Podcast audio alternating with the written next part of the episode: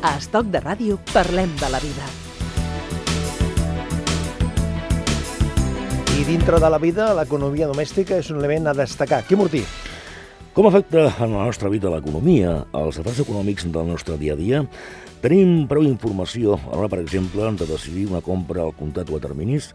Tenim un control suficient dels nostres ingressos i també de les nostres despeses? Ens assegurem els nostres diners amb un estalvi racional? Controlem prou l'ús de les targetes de crèdit? A l'hora d'invertir és millor fer-ho en renda fixa, és a dir, en bons, o en renda variable en accions? Per què és tan important l'endeutament familiar i com controlar-lo? Per parlar de tot plegat ens acompanya a Estoc de Ràdio Ricard Gómez, que és agent de Tresis Societat de Valores. Senyor Gómez, què tal? Molt bé, moltes gràcies. Eh, en general, les famílies controlem bé això dels nostres ingressos i les nostres despeses? Bueno, entenc que hi haurà, que hi haurà de tot. Hi haurà gent doncs, que serà més acurada a l'hora de fer aquesta tasca i hi ha gent doncs, que viu més el, el dia a dia. Perquè hi ha, hi ha famílies que funcionen amb pressupost, és a dir, com les empreses, jo, que diu, doncs, doncs aquest mes o aquest any eh, les nostres, eh, els nostres ingressos seran de 10 i les nostres despeses seran de 12. Ep. Aviam, suposo que hi haurà de tot, però no és, no és l'habitual. Jo no m'acostumo a, a trobar. No, normalment hi ha aquesta percepció només, no? que dir que tinc uns ingressos de 10 i, i puc arribar o sobre la marxa. Jo penso que es va bastant sobre, sobre la marxa. Hi haurà gent que serà més, més previsora, eh, que intentarà doncs, no, no superar eh, les despeses a, a els seus ingressos, però, però bueno, també avui, avui en dia hi ha gent que, doncs, que amb els ingressos eh, són molt limitadets i va vivint bastant més el, el dia a dia. Uh -huh. Quan parlem de despeses hem de diferenciar entre la despesa obligatòria i la despesa superflua. Això ho tenim clar també, no? Això es té que tenir. Hi ha certa despesa doncs, que, no la podem, que no la podem evitar, que és la despesa del, del dia a dia. Hem de pagar la llum, el telèfon, el gas, l'aigua, i, i després hi ha l'altra despesa doncs, que si ens queda algú de diner doncs eh, sempre és la que podem eh, dedicar a l'oci, poder, no? El que passa que de vegades el, el concepte aquell de, aquest de, de superflua per alguns eh, passa a ser obligatori, no? Allò que dius, doncs, mira, com m'agrada tant el, el cinema, m'agrada tant el futbol, o m'agrada tant eh, eh, mirar per la tele els partits de, de futbol, doncs eh, aquesta despesa que tinc d'aquest canal de pagament passa a ser, o emocionalment, passa a ser un, una despesa eh, fonamental. Bueno, que sobre gustos cada un doncs, eh, tria amb, amb, amb què per ell és, és important el, el gastar els seus diners i, i evidentment, doncs hi ha gent com que, que, que per ells és més prioritari fer un tipus d'activitat o d'oci i per altres persones doncs, doncs un altre. Al principi, el, o sigui, un bon mm, començament eh, seria per controlar els nostres diners és eh, determinar què és l'estrictament necessari, les despeses estrictament necessàries. Això seria el primer, el primer pas. Correcte.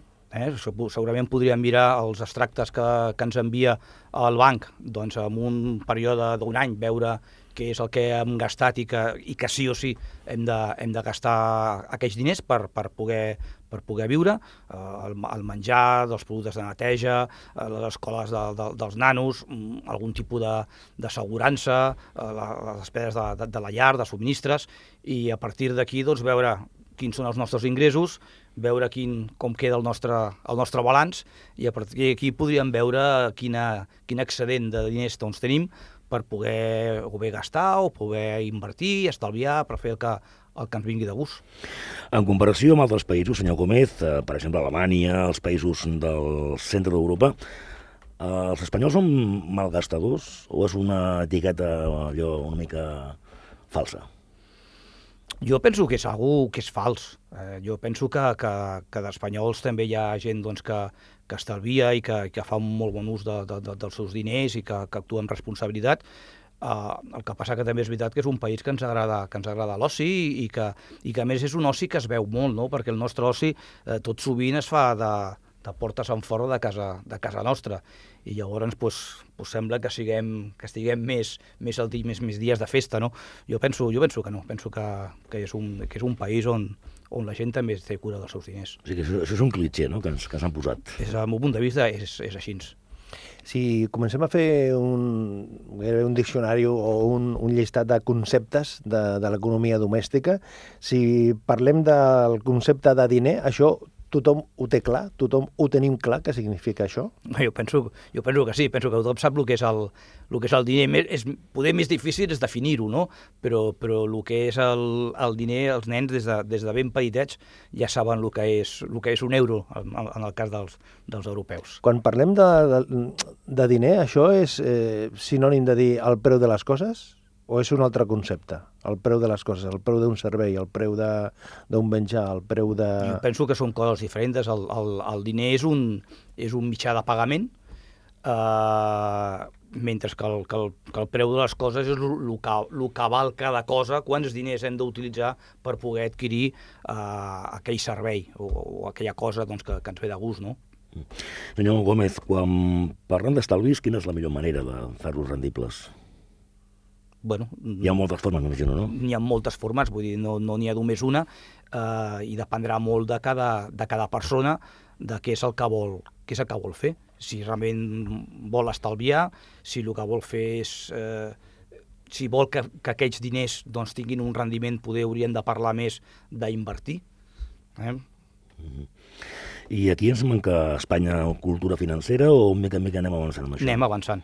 Jo penso que respecte a altres països doncs, eh, anem amb, amb cert retard, però que mica en mica doncs, eh, cada vegada la cultura financera s'està incrementant. Per això significa que la, els, els col·legis s'hauria d'explicar més, s'hauria de formar, ens haurien de formar amb això de l'ensenyament de, de les finances eh, des de, dels conceptes més bàsics? Segurament, n'estic convençut. I a més penso que en alguna escola això s'està fent. De fet, em consta que a l'escola dels meus fills doncs, eh, algú de d'economia de carrer, de bàsica, doncs eh, s'estan donant conceptes.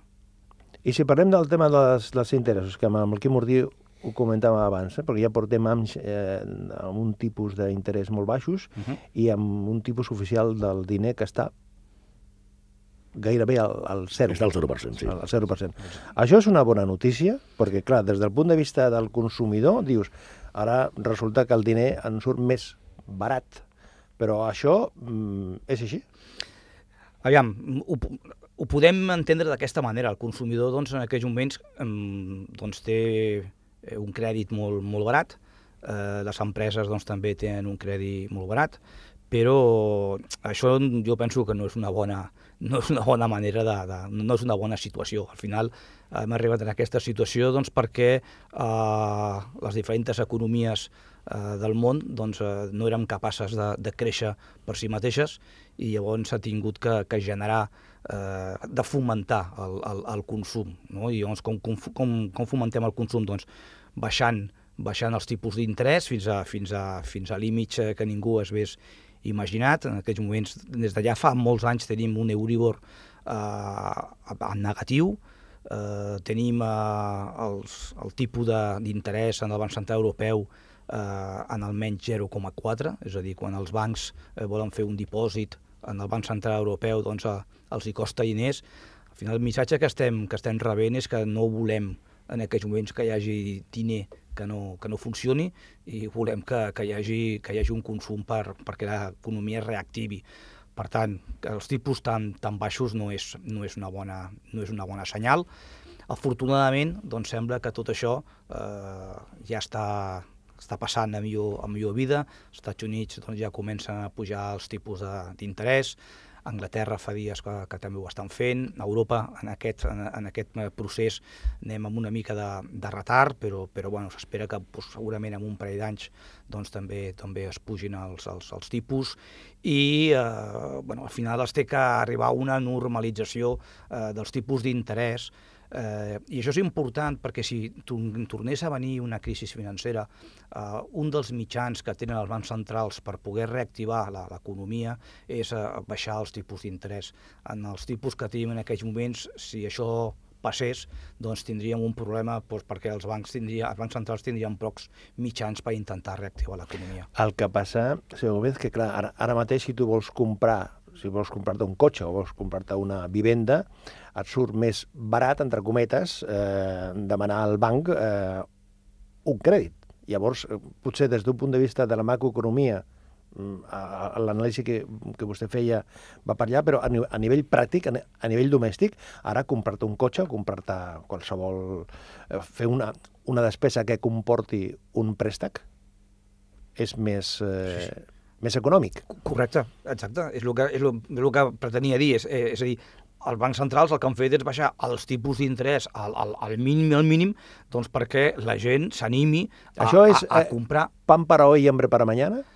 Mm, No, això és una que hem de fer en aquells moments, eh, que, que, que feia falta fer per reactivar l'economia, i, però que és una que no es pot eh, perpetuar, vull dir, no es pot estar sempre així. És una que en un moment determinat és una mesura que s'ha de prendre, però sempre amb la idea de que és una cosa puntual per reactivar l'economia i que els tipus s'han de, de normalitzar. Però efectiva, efectivament, eh, en aquells moments, eh, si algú vol anar a comprar qualsevol cosa, els, predi, els crèdits eh, són molt barats. Parlem molt dels particulars, però també hem d'entendre, també hem de pensar en les empreses. Vull dir, eh, els, els, els crèdits de les empreses són molt més grans que no els, de, que no els dels particulars i són els que seran capaços, doncs, amb les seves inversions, doncs, després de generar més llocs de treball, que hi hagi més gent que s'incorpori, que hi hagi més, més gent que gasti i, per tant, que entre tots doncs, fem que, que el consum s'incrementi. Amb tipus d'interès tan baixos, senyor Gómez, eh, els dipòsits pràcticament no donen res, molt poca rendibilitat. I això a vegades obliga a fer inversions, si vols posar els teus diners a treballar, a fer inversions de més risc. Mhm. també, no? Això és cert, això és cert. Sí, no? sí, això, això passa. Això no, no, no hauria de ser. No hauria de ser d'aquesta manera. Eh, en, el món, en el món financer, avui en dia, doncs ja eh, tots fem una cosa, que és el, intentar eh, esbrinar el perfil, el perfil de l'inversor. No? El perfil de l'inversor hauria de ser constant eh, durant, almenys durant molts anys. Sí que poder, quan som molt joves o quan tenim edat mitja eh, o quan som més grans, podia, podia variar, no? Però, però no massa. I el que ens estem trobant és que en funció del rendiment que, que, que donen els dipòsits, els inversors o els estalviadors doncs, modifiquen el seu perfil d'inversor.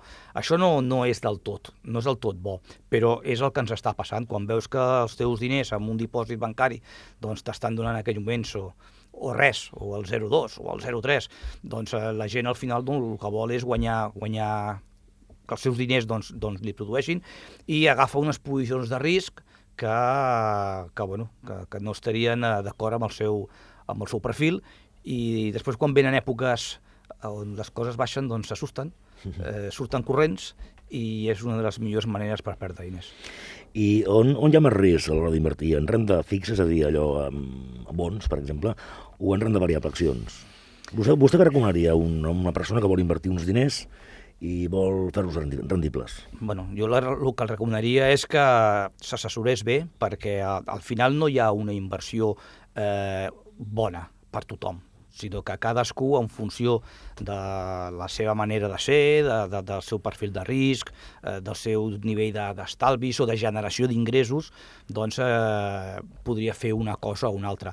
Generalment, el que és bo és fer una combinació de diverses coses eh, amb, amb, diferents, amb diferents proporcions, però el, acostuma a ser, eh, la millor estratègia acostuma a ser doncs, tocar una miqueta, una miqueta de tot. I si parlem, de, de, de, de, ja que estem en el tema de les inversions, rendibilitat, risc i liquiditat. Aqu aquesta seria la combinatòria? O, bueno, sí, quan, quan analitzem una inversió són els tres eh, conceptes que hem de tenir, que hem de tenir en compte. Eh? Vull dir, quants diners, eh, quin rendiment li volem treure, eh, evidentment eh, això implica un risc, hem de mirar si estem disposats a, a assumir aquest risc, perquè això també és una que ens passa, que ens passa molt sovint, no?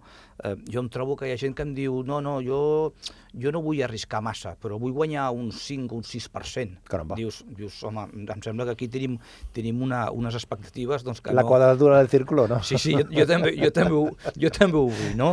Llavors, eh, bueno, part de la feina avui en dia també dels, dels, dels assessors que poden haver-hi és, és educar a la, a la població doncs, que, doncs que, que, que, bueno, que voler guanyar diners amb els nostres diners doncs és difícil i, i implica assumir, assumir uns riscos i, i generalment en- assu- a, a, també implica doncs, eh, uns plaços, uns terminis eh, més llargs de, de, de, de temps.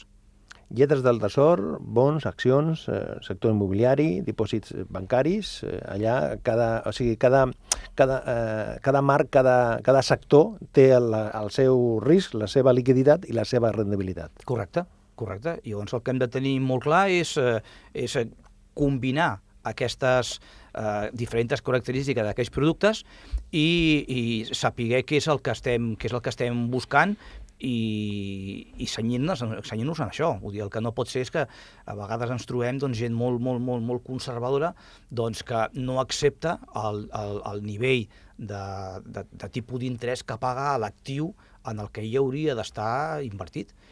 I aquí, a l'hora d'invertir, som més eh, conservadors que d'altres països o més o menys el perfil és molt variat? No, aquí a Espanya som bastant més conservadors. Eh? Vull dir, nosaltres eh, tot just estem sortint del món de, dels dipòsits, eh, coneixíem algú al món de, dels, dels bons.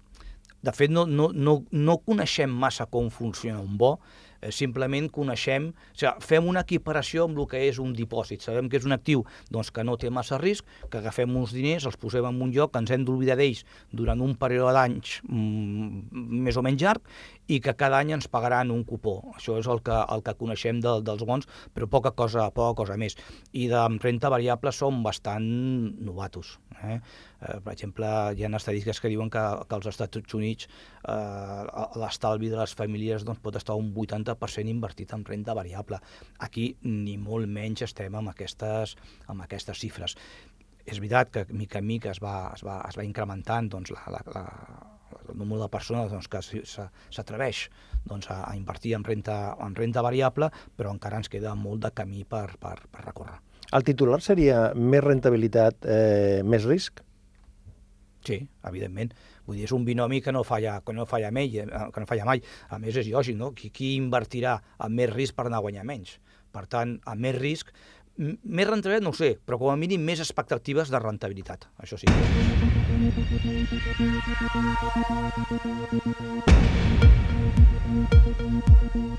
T'acompanya Estoc de Ràdio.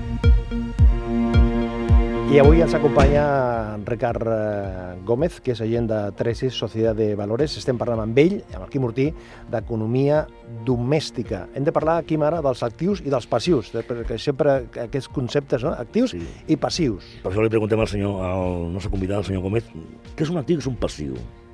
Bueno, l'actiu seria allò que tenim, allò que és nostre i que eh, probablement es pot generar algun, eh, algun ingrés i, i, i els passius doncs, són els deutes que tenim no? i que generalment doncs, es, ens generen alguna, alguna despesa.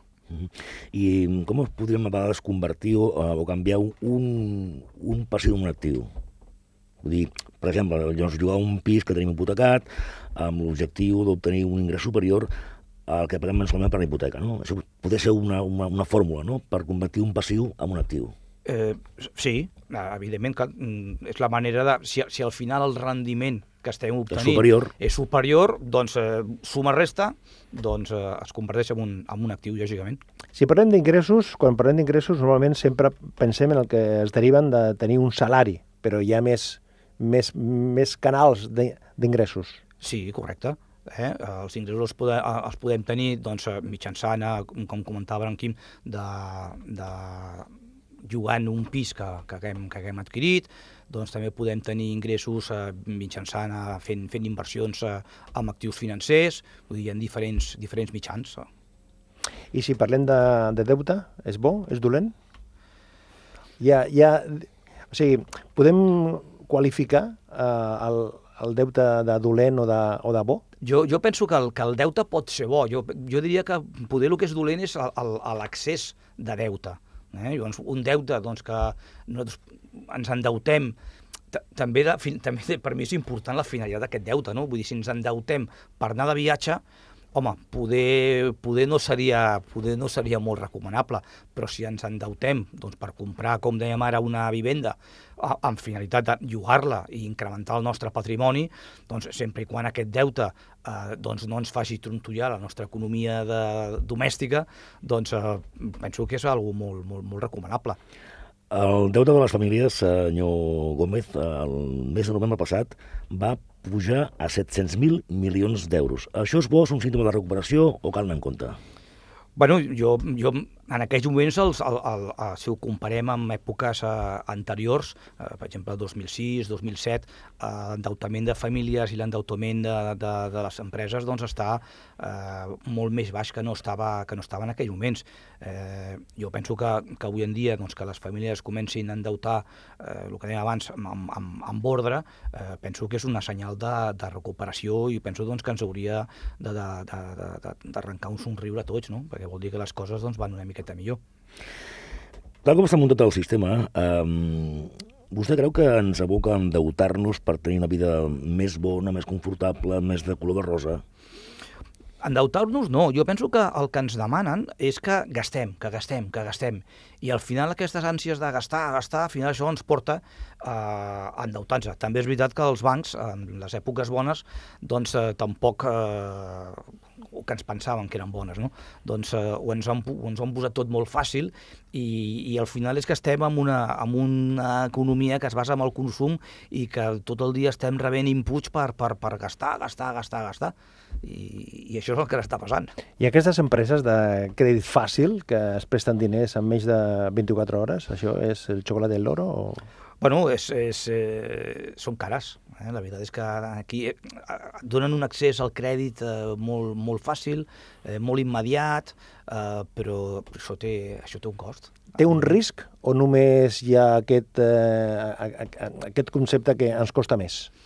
No, el risc, el risc és per l'empresa que ens deixa que ens deixa els diners. Per, per qui rep els diners eh, no, té, no té un risc, té, té un cost, té un cost important. Eh? eh una un, això és una... Hi ha aquestes empreses, però també tot el món de, de la banca eh, fa alguna molt similar amb les targetes de crèdit. Eh, fa anys enrere les targetes de crèdit totes es pagaven al comptat.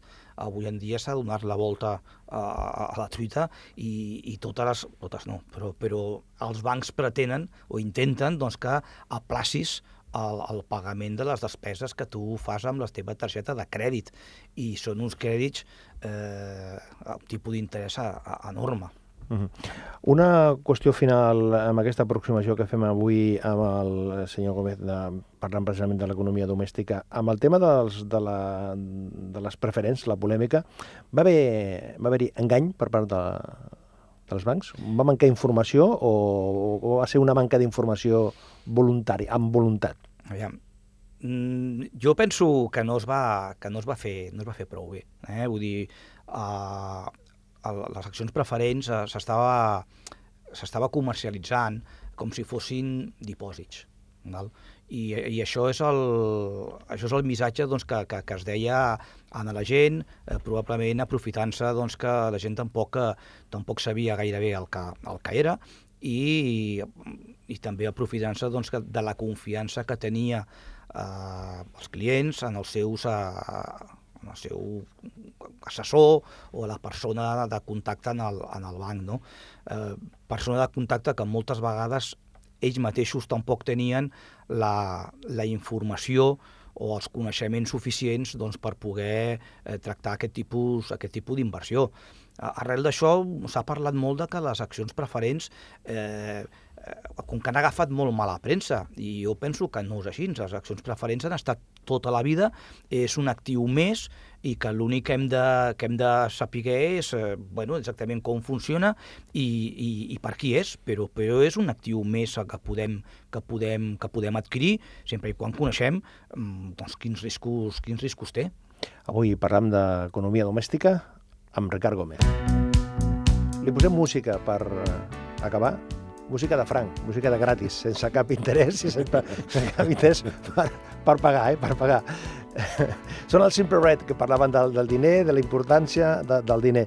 Ricard Gómez, eh, agent de Tresis Societat de Valores, gràcies per compartir aquesta estona i fins la propera que continuem parlant de l'economia domèstica tan necessària per controlar-lo. Perfecte, doncs moltes gràcies a vosaltres.